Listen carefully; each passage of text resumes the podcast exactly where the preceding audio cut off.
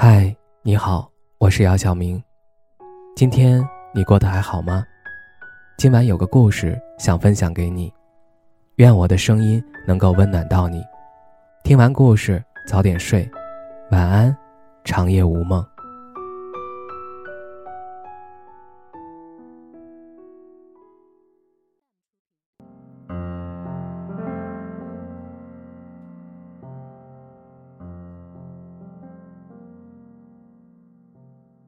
前两天，我和朋友约了一起吃晚饭，并充当了两个多小时的心理咨询师，听他哭诉情感的苦恼。这并不是第一次了，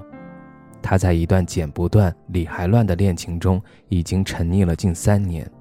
陷得很深，拔不出来。他哭得梨花带雨，我递了一张张纸巾，安慰劝说的话说了好几轮。就在某个僵持不下、陷入沉默的时刻，我看着他，心里突然冒出一个想法：一个人要有多幸运，才能活到快三十岁的年纪，依然可以心无旁骛地为情所困，奋不顾身地被爱所伤？人生中最大的难题还是他爱不爱我呢？至少，我上一次处于这样的状态，已经是在遥远的大学时代了。虽然我理解并怜惜朋友此刻的痛苦，但竟莫名觉得这份痛苦也是一种上天的奖赏。毕竟在我看来，能够长久的陷入爱情，甚至可以算是一种天赋，并不是说爱情不重要，谈恋爱不值得，只是在打工人的世界里，常常有很多不得不面对的更为紧迫的难题。就拿朋友来说，他身体健康，父母健在。工作稳定，朝九晚六不加班，日子波澜不惊的如同一面湖水。爱情则是他置入其中的石子，给他的生活带来一些不大不小的涟漪与水花。但环顾我身边的同龄人，有的刚受到教育培训行业整顿的波及而被裁员，正愁着找下家；有的下班走在路上突然晕倒，捡回一条命后去各个医院做检查，却始终查不出病因。而更多的人则像我一样，做着一名逆来受顺的社畜，每天将绝大多数的精力用于应对完不成的任务，对加班习以为常，经常感性到抑郁。总之，对于艰难谋生的成年人来说，生活有千百种方式让人焦头烂额、心灰意冷。与一地鸡毛的生活相比，爱情的苦好像都裹着一层美好的糖衣，显得不那么苦涩。狼狈和苟且，就像唯美的爱情片里，哪怕是男女主人公的心碎时刻，背景里还会冒着浪漫的粉色泡泡，再配一首悠扬的钢琴曲。杜拉斯曾说过：“爱情是疲惫生活中的英雄梦想。”年少时不太理解，直到工作以后，我才明白为什么这么多人喜欢这句话。是的。生活大多数时候是令人疲惫的，对于长期高负荷运转的社畜来说，爱情基本可以等同于一种英雄主义。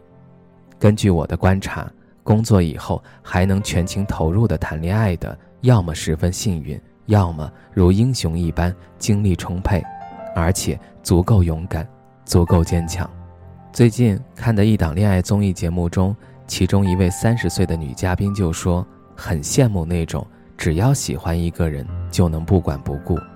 在爱中不会计较得失的状态，因为这是自己十年前才会做的事儿。这句话让我想起了今年初夏，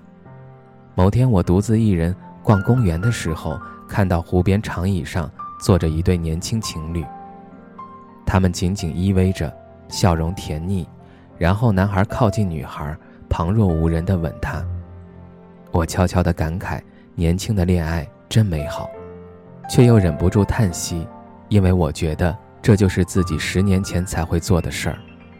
青春是一去不复返的，年少时谈恋爱的状态也是。大学时候谈恋爱什么都缺，唯独不缺时间与精力。两个人可以一整天腻在一起，陪对方去教室上课，手拉手去图书馆。每天在食堂吃三餐，一起攒钱，计划假期旅行，想见面了，走几分钟到对方宿舍楼下，一通电话就可以换一个吻，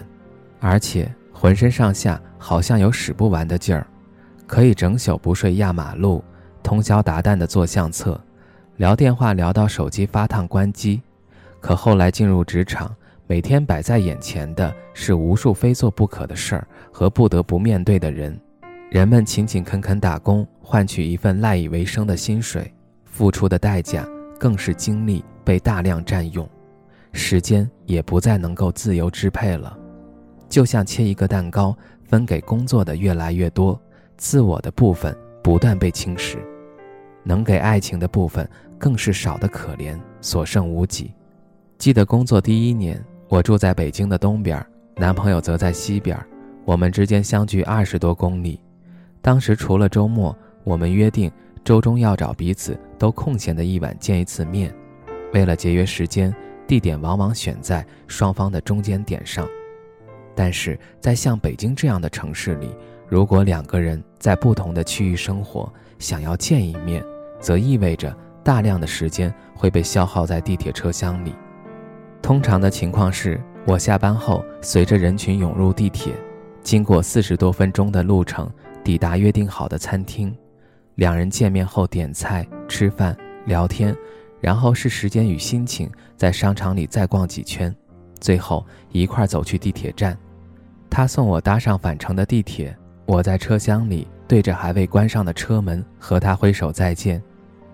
这带来的最直观的感受是，谈恋爱似乎也成了日程本中的一个条目，是一项需要专门切割出固定时间来做的事情。爱情开始和工作一样，按照固定的模式与程序，平平稳稳地向前推进。你知道爱情需要维系，但你怕相处太依赖惯性会失去最初的冲动。你明白，再炽热的爱情都会归于平淡，但你还是会在某个想独自放空却约定好了见面的夜晚，在地铁滚滚的人潮里，感受到滚滚而来的疲惫。可你们其实深爱彼此，你也知道，即使换一个人，这种疲惫也并不会消失。生活的网密密麻麻，人们只能见缝插针的相爱，这不是任何人的问题，只能说是这个时代众多无法解开症结中的其中一个。生活中那些细细碎碎的磨难，本就透支了身心。大部分的人已经很难再有充足的力气来谈一场热烈酣畅的恋爱了，但杜拉斯还说过，爱是一种不死的欲望，即使生活既苦也闷又累，人们依然憧憬着爱情，渴望一场甜甜的恋爱。正如这些年，就算生活压力不断变大，人们虽然口中说着比起谈恋爱更愿意去搞钱，但一档一档的恋爱综艺却层出不穷。热度不减，人们热衷于旁观他人谈恋爱，磕一对又一对的真假 CP，你很难解释这种矛盾的现象，就像你无法解释爱情。这几年，在与单身朋友们聊天的过程中，我发现大家可盼的爱情开始有了一种共同的特性。朋友 Z 说，他开始独居的时候，会想象如果有另一半，两个人可以怎样一起布置新居室。比如买一盏都喜欢的落地灯，商量阳台上放几盆绿植，讨论咖啡机摆在哪里等等。朋友 B 说，他晚上一个人看视频的时候，有时会希望身边有另一个人，和他一起窝在沙发上，甚至不用怎么说话，就觉得挺甜蜜的。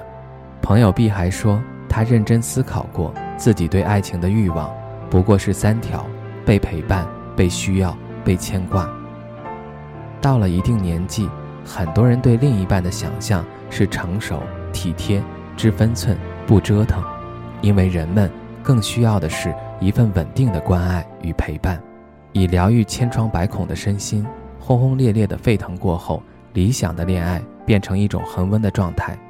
我想，这也是一种恋爱的形态，而且可能是一种更为持续、长久的形态。这么看来。三十岁是否还谈得动恋爱，或许是一个伪命题，因为不管到什么年纪，人们永远渴望爱，与被爱，只是人们有了不同的情感需求，对恋爱的想象发生了转变。有的人爱永远炽热，永远二十岁；有的人爱平淡坚定，细水流长。兜兜转转之间，欲望与需求相近的人总会走在一起，谈一场势均力敌的恋爱。